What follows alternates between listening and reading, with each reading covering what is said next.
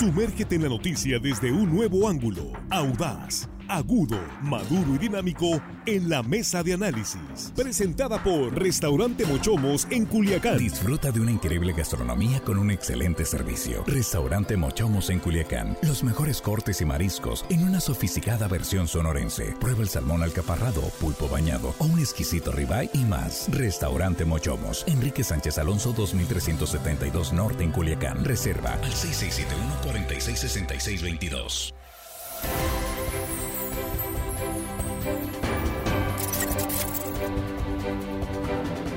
Estamos de regreso ya en la mesa de análisis 7 de la tarde con 3 minutos y saludo en la mesa con mucho gusto a Jesús Rojas. Jesús, muy buenas tardes. ¿Qué tal Axel? Buenas noches, buenas noches a los compañeros, buenas noches al auditorio. Buenas tardes, noches. También saludo en la mesa a Juan Rodorica. ¿Qué tal Juan? Muy buenas tardes, noches, jueves, que muchos ya sienten como viernes, pues mañana no hay clases. Así es. Buenas tardes, Axel, compañero de la mesa, amigos de la producción y hello, estimada audiencia. Y mañana no hay clases, pero no importa, los niños, la gente no tiene por qué, grande no tiene por qué caer en la tentación. todavía no, todavía no. Armando Ojeda, ¿qué tal? Muy buenas tardes, noches. Tardes, noches, Axel. Muy buenas tardes, noches, eh, compañeros de la mesa. Pues sí, la tentación ya estamos, ya va a entrar diciembre y es todo el mes de tentación.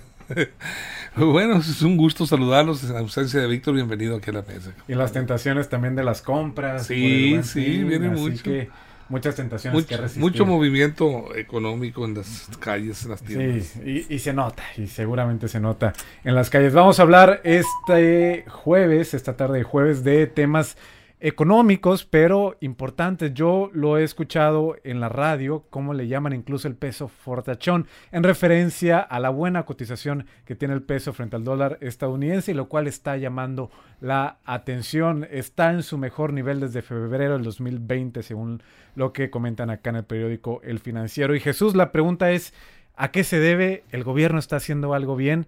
Eh, o a qué se deberá esta situación económica? Pues mira, los expertos dicen que son múltiples factores, no es solo un factor, pero hay quienes se han atrevido a llamarle el nuevo milagro mexicano, aunque eso no sé si se pueda llamar así, pero bueno, hay básicamente coincidencias en tres puntos.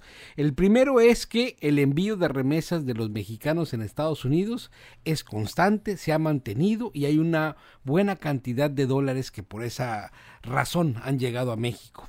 También la inversión extranjera, producto de los incentivos por el aumento de las tasas de interés, ha sido bastante y entonces digamos que México se convirtió en un lugar para que los mercados internacionales, los inversionistas voltearan a depositar su dinero y en un tercer punto por un repunte de la actividad turística producto del levantamiento del confinamiento viene mucho extranjero, hay un repunte de esta actividad que para México está siendo gloriosa, entonces en estos tres conjuntos el dólar es una moneda que está fortalecida, México está recibiendo una muy buena cantidad de ellos y digamos que esto es lo que marcan en general los expertos, por eso es que a México su peso no le está yendo nada mal.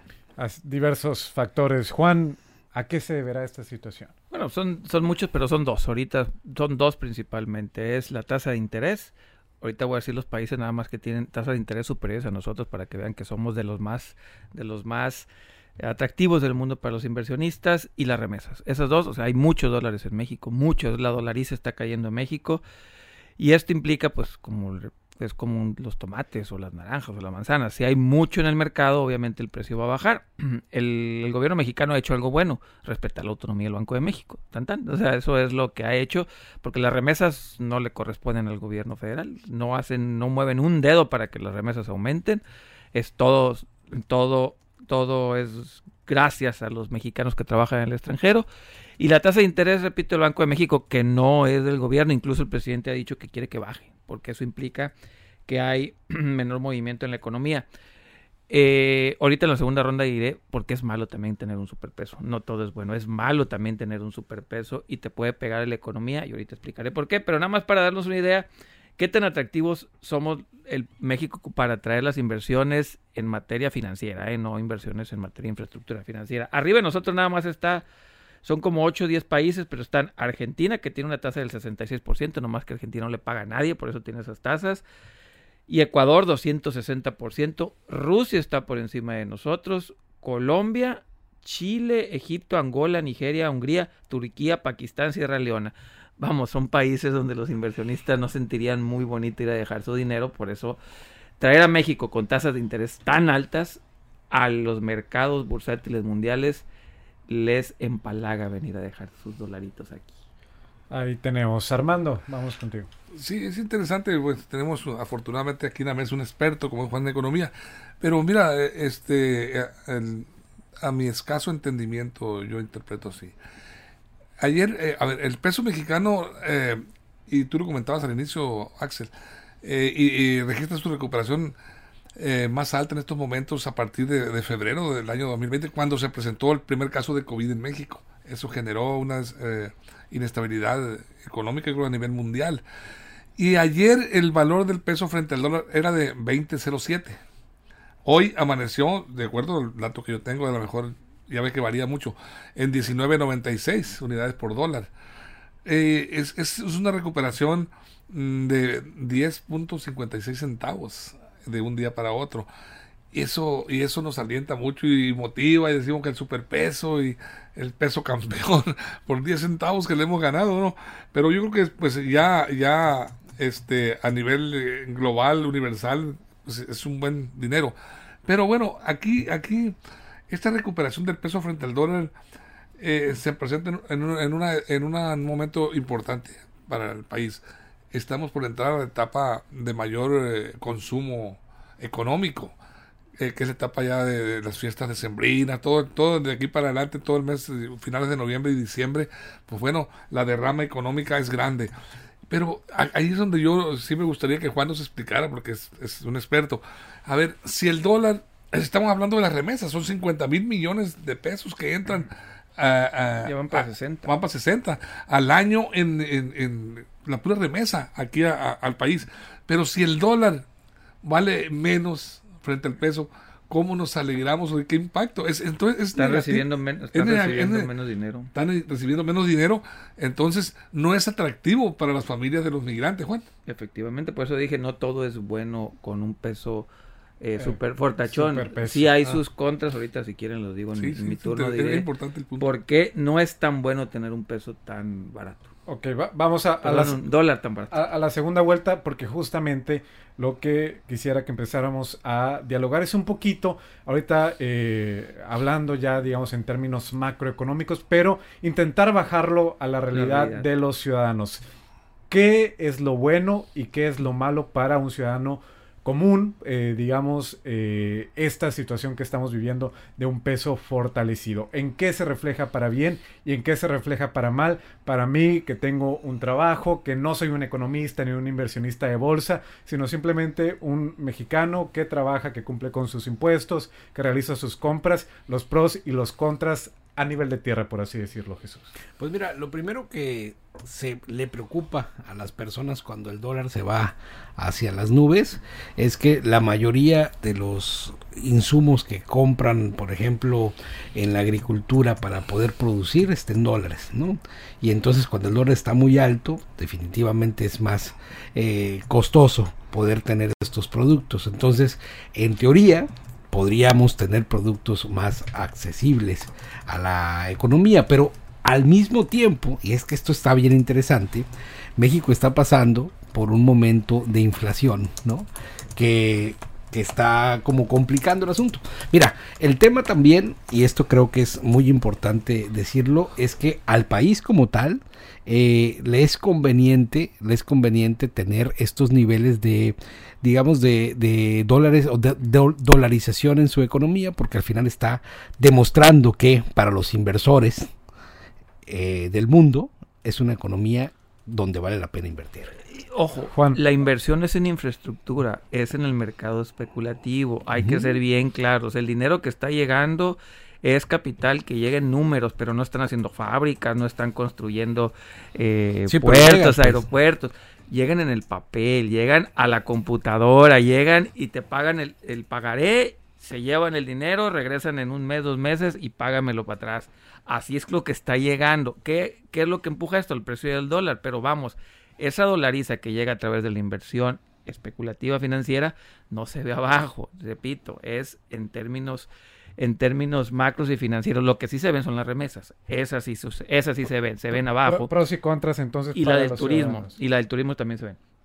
¿Por qué también es malo? El peso debería estar en 20, 21, en 20, 21 pesos, perdón, el dólar, 20, 21 pesos por dólar, eh, peso por dólar más o menos para que fuera más competitivo.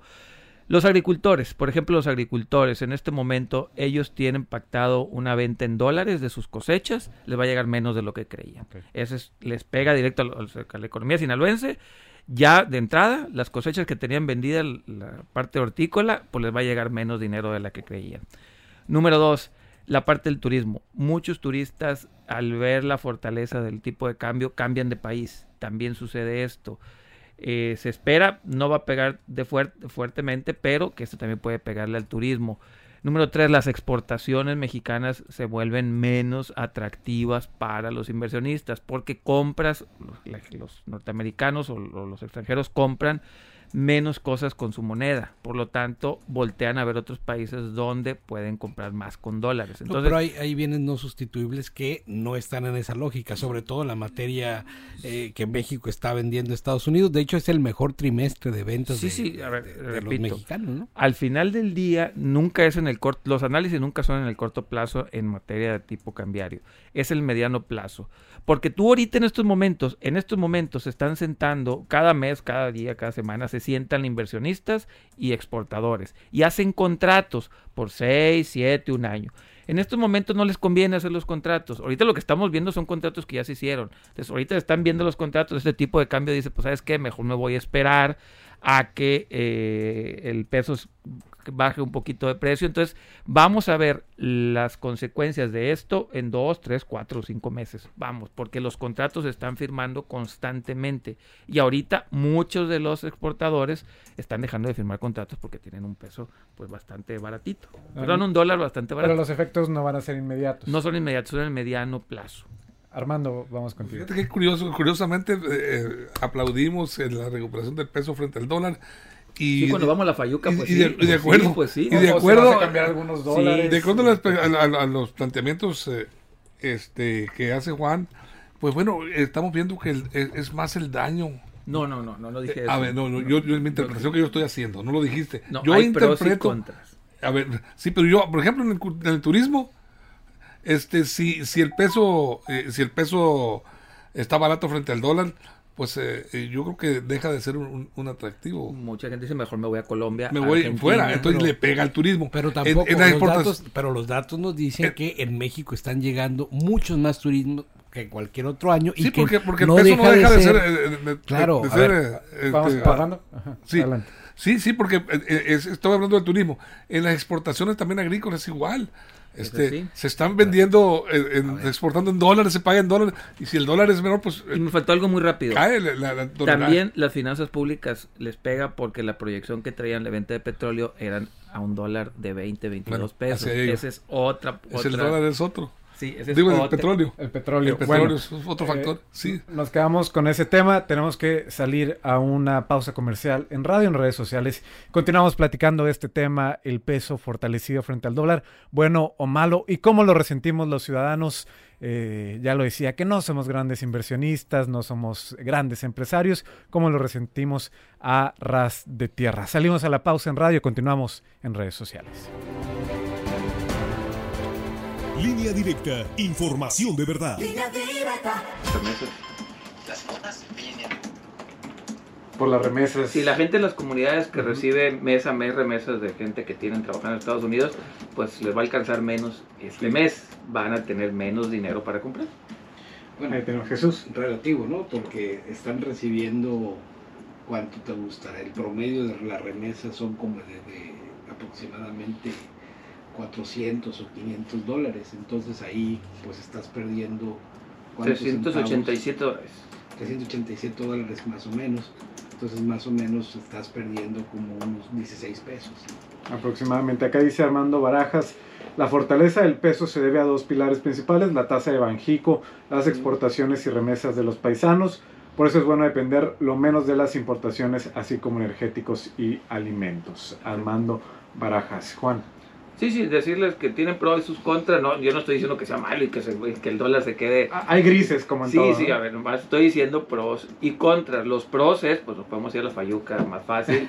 se supone que algunos precios de los insumos también bajan. Se supone, no todos, porque me metí a buscar algunos y parece que no se han enterado que bajan. Material quirúrgico, Sí, medicinas, hay muchas cosas. Electrónico, equipo electrónico, o sea, sí, repito, hay pros y contras. Nada más me refiero que al final del día las consecuencias de lo malo no se ven en el corto plazo. De lo bueno sí, lo vemos en el corto plazo, pues nos podemos ir la semana que viene a, a San Diego, a Nogales y vamos a, haznos la buena. a- a llenar, no, a Nogales nos vamos y llenamos ahí el- para, para las compras navideñas.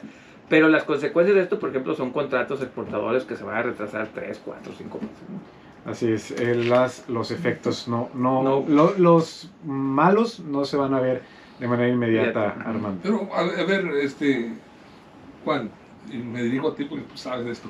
¿Qué impacto tiene la recuperación del peso frente al dólar en el costo de la canasta básica? En, en el, el consumo de de casa, ¿qué va a decir? Teóricamente tendría que bajar el precio de algunos productos, sin embargo, el problema de esta bajada del precio del, del dólar trae también aparejado una inflación. Ese es el gran problema, que, que pocas veces se juntan estos dos factores. Sí, están bajando el precio del dólar, sin embargo, los insumos a nivel internacional pues, siguen igual en los mismos precios. Entonces, técnicamente, técnicamente tendrían que bajar, pero igual en el mediano plazo. La harina para hot cakes, por ejemplo. Te- te- tendría que, que Repito, en el mediano ¿no? plazo. no, no va a ser inmediato. No es inmediato porque están firmando los contratos ahorita, a los precios actuales. Entonces, a lo mejor en uno, dos, tres meses, el precio, por ejemplo, del maíz para, para ganado, para a- a- aves, hace que baje el precio de la carne de pollo. Pero va a ser, repito, en un mes, dos meses, no es, no es ahorita.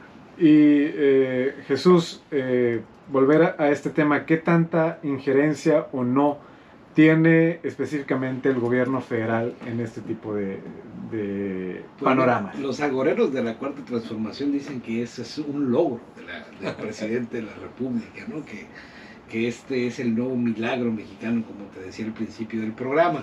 La verdad es que tiene más bien que ver con, con el Banco de México, tiene que más bien conseguir las reglas del manual que están plenamente eh, marcadas desde hace muchos años. Seguirlas es algo bueno por lo que se ve.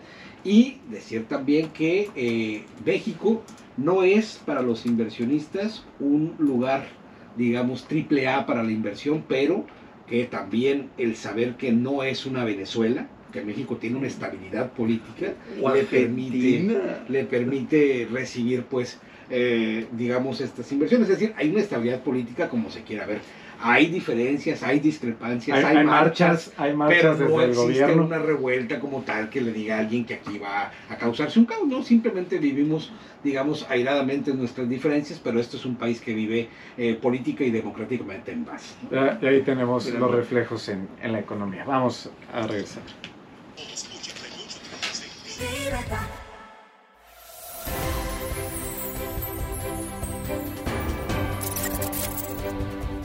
Estamos de regreso, 7 de la tarde con 21 minutos, hablando de este tema, el peso fortalecido frente al dólar, bueno o malo, hay grises, no todo, eh, digamos, es blanco o negro. Y Juan, eh, volvemos contigo, en la pausa estuvimos platicando de qué tanto es esto, eh, digamos, efecto directo de lo que pueda hacer o no el gobierno federal, hablando en particular de la presidencia y también eh, comentabas hace un ratito este tema de las tasas de interés. Juan, vamos Sí, contigo. mira, la tasa de interés es algo, voy a hacerlo bien, bien rápido y tratarlo de hacerlo lo más sencillo posible. Estados Unidos tiene una tasa del 5%. Imagínense que yo voy al banco de Estados Unidos y, le- y agarro un crédito al 5%. Con ese dinero lo agarro y me lo traigo a México que pagan el 10%. Entonces, sin necesidad de yo poner dinero de mi bolsa, ya estoy ganando el 5% de utilidad. Nada más de haber agarrado dinero de norteamericano y traerlo a un banco mexicano, me va a pagar, bueno, no un banco mexicano, a, las, al, a los documentos que vende el gobierno mexicano, yo ya gané 5%. Con eso, así, esa diferencia que tenemos entre tasa de interés va a seguir haciendo que nuestro peso esté fuerte. ¿Y quién paga ese, Juan? Ese dinero. El ¿Quién lo Banco de paga? México. gobierno, sí. El gobierno Sí, México. ¿de, dónde, ¿De dónde El gobierno Finalmente, el Los origen de ese dinero. Los activos de México, los que tienen. la- Sí, el gobierno mexicano siempre emite, bueno, el, no el gobierno Nuestra- mexicano, el Banco de México emite documentos, Nuestras eh, reservas, CETES, ¿no? nuestras Nuestras reservas. reservas. Entonces, ese dinero lo pagan. Entonces es... Eso es lo que respalda. Ahora, ¿no? tener una tasa de interés alta, ¿qué significa? Que los que quieran pedir prestado en México para construir. Sí, para tarjeta de crédito, para lo que quieran, es el vehículo. Entonces, digamos que esa tasa de interés le beneficia a los extranjeros más que a los mexicanos. Creo, creo que lo platicamos también en una mesa cuando entrevistamos a eh, un experto en estos temas, eh, la situación de las tasas de interés, interés. Que cuando sacas un crédito, pues simplemente no. Por eso No. digo, son todo ese equilibrio al final del día. Pero es ahorita es una chulada por un norteamericano. Yo voy a mi banco, saco un crédito, bueno, de, de los bancos grandotes, no, no al banco comercial, al- a la Fed de allá, agarro el crédito de ellos, me lo prestan al 5, vengo y lo dejo a México y en un mes cobro, le pago a la Fed. No, pero también los mexicanos pueden comprar CETES. ¿no? Especula con dinero ajeno. Sí, pues. nada más que no tienes acceso tú a, lo- a la Fed, por ejemplo. Tendrías que ser un- una empresa gigantota para poder acceder a eso. Digamos, los ciudadanos Pues puedes comprar CETES. Trabajadores no deudas. Sí, pero lo, lo que, lo que, repito, lo que trato de explicar es que tú estás trayendo dinero barato, tú norteamericano de Estados Unidos Sí, a México. sí. Un mexicano no lo puede hacer. Por sería con tu mismo Tendría que dinero sí. mexicano. Sí. Armando, dice Rafael Castro, o sea que por ningún lado ganamos los mexicanos cuando nos dan buenas noticias positivas y No. se refiere No, es que son equilibrios. Son equilibrios. O sea, Hay que- yo, yo le llamo así, no hay, digamos, absolutos, ni buenos ni malos, simplemente es cuestión de eh, hacer los balances, Armando. Sí, ahorita, ahorita comentaba, preguntaba Axel, ¿qué, qué papel juega el gobierno en esto? O sea, ¿qué, qué, qué- cuál es la influencia? Y coincido, coincido completamente con lo, con lo que comenta Jesús. Eh, la aportación del gobierno es la estabilidad social, política que estamos viviendo en el país. La realidad es que, pues, eh, con todas las controversias, como bien lo comentas, está la actividad empresarial, está vigente, está activa la inversión pública, están volteando inversionistas extranjeros hacia México. Yo creo que de alguna manera ese es el factor eh, que aporta el gobierno de la República para el país, para hacerlo atractivo y generar riqueza a través de la inversión, ¿no? Sí, y aquí es donde la oposición a veces se va de paso en la discusión diciendo que las calificadoras pondrán a México como un país donde no... ve- Bueno, estamos viendo que la inversión está mejor que nunca. Está... especulativo. Al final de cuentas es inversión. No está, está garantizada la, digamos, la participación de ellos acá. Y eh, pues entonces no somos una Venezuela o la Venezuela que se pintaba cuando llegara la izquierda a nuestro país, ¿no? La verdad es que lo que estamos viendo en los hechos es que México está recibiendo, como se quiera ver, inversión que está manteniendo una estabilidad de la moneda, cosa que muy poquitos países del mundo pueden presumir. La Venezuela del Norte, como, Así lo decía, como ¿no? mencionaban. Que no lo es. Eso yo creo que hay que reconocer al gobierno que no se ha metido, repito, con Banjico. ¿Y por qué deciden ve- venir a México y prestarle dinero a Banjico los extranjeros? Porque dicen, a ver, las finanzas de Banjico son sanas, tienen reservas internacionales, nos pueden pagar. Entonces, con gusto voy, tiene una tasa de interés que es una chulada, con gusto lo presto. A diferencia de Argentina, que nadie le quiere, tiene una tasa del 66% Argentina. Pero a ver quién le presta. O, o Angola. O sea que está No, Angola tiene como el 16. mala- muy mala situación económica en Argentina. En Argentina, repito, te prestan al 66% y nadie quiere prestarle porque saben que su banco central no tiene dinero para pagar. Incluso dos veces ha dicho que no van a pagar, entonces ahí sí está complicado. Por eso eh, cuando ven Banjico dicen, hay reservas Es internacionales. como prestarle un topillero. Tiene- es como el suegro que tiene hijas muy guapas y nadie las quiere. ¿no? O sea, es la oferta que está haciendo este Argentina de acuerdo al comparativo que se Y nadie quiere que nadie quiere Argentina yo creo que yo creo que eh, la, la realidad es es muy la, la- la observamos la percepción yo siempre me gusta manejar lo que es la percepción la percepción eh, por más que se diga de México ante los ojos extranjeros pues ahí está. Ahora se especulaba mucho respecto a las elecciones intermedias de Estados Unidos, que cómo nos irá a ir, que eh, se especula mucho y se hacen análisis muy alarmistas respecto a que, que si ganaban los republicanos, que si, que si ganaba este, los demócratas, pero no, no pasa nada. En México yo creo que de alguna manera estamos eh, fortalecidos. López Obrador ha, ha sabido mantener ese, ese, ese equilibrio eh, y esa paz social que estamos viviendo. no ha, no ha permitido que se disparen a pesar de todos los precios de las gasolinas. Y eso es lo principal que la gente valora, el mexicano, que se ha mantenido, ha pegado unos brinquitos, pero ha retrocedido y haya, haya estado el precio de la gasolina estable. Eh, y, y eso, eso de alguna manera es parte de la promesa que hizo. Él dijo que no iba a bajar a 8 pesos, ¿no? Pero era, era imposible. Pero de cualquier manera lo ha mantenido la estabilidad ahí. Eh, ese es un, un buen punto. La gente vota con el bolsillo. Sí, es el ahora, caso de- como te duele el Unidos. bolsillo. Estamos en la ronda final ya para cerrar. Jesús. Ahora, yo respondería con estos datos precisamente una pregunta que se hacía en la mañana al dirigente del partido que estaba. ¿Valdría la pena entonces darle el voto a los extranjeros, aquellos que nos están mandando dinero y prácticamente están sosteniendo la economía de este país? Por supuesto que sí.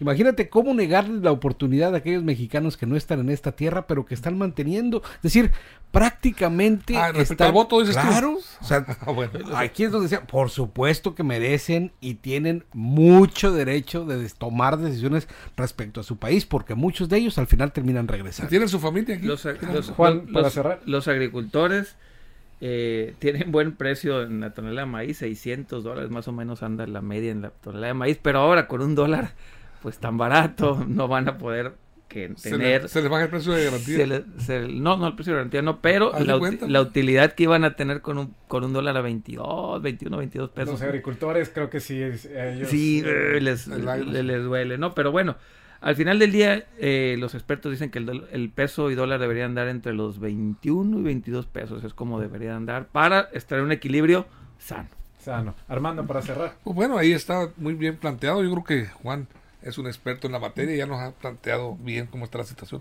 Eh, nos quedamos con ese planteamiento. De- entonces, ¿a cuánto debería estar Juan? ¿21? Entre 21 y 22, 21, 30, 21, 50. Y está en, en cuánto? 19, 40. En ¿no? 19. Está 40. A lo que la mano mágica quiere que esté. Así es, la mano invisible. 19, menos de 20 pesos, por eso le llaman el peso fortachón. Muchas gracias, Jesús. Buenas noches. Buenas noches, Juan. Nos vemos, cuídense. Armando. Buenas noches, Axel. Y muchas gracias a ustedes por su atención. Les saluda Axel Avendaño. Mañana en estos micrófonos ya nuestro director Víctor Torres. Atentos de línea directa portal de nuestras redes sociales. Cualquier cosa que ocurra en Sinaloa, México y el mundo, ahí lo podrá encontrar. Muchas gracias y hasta la próxima.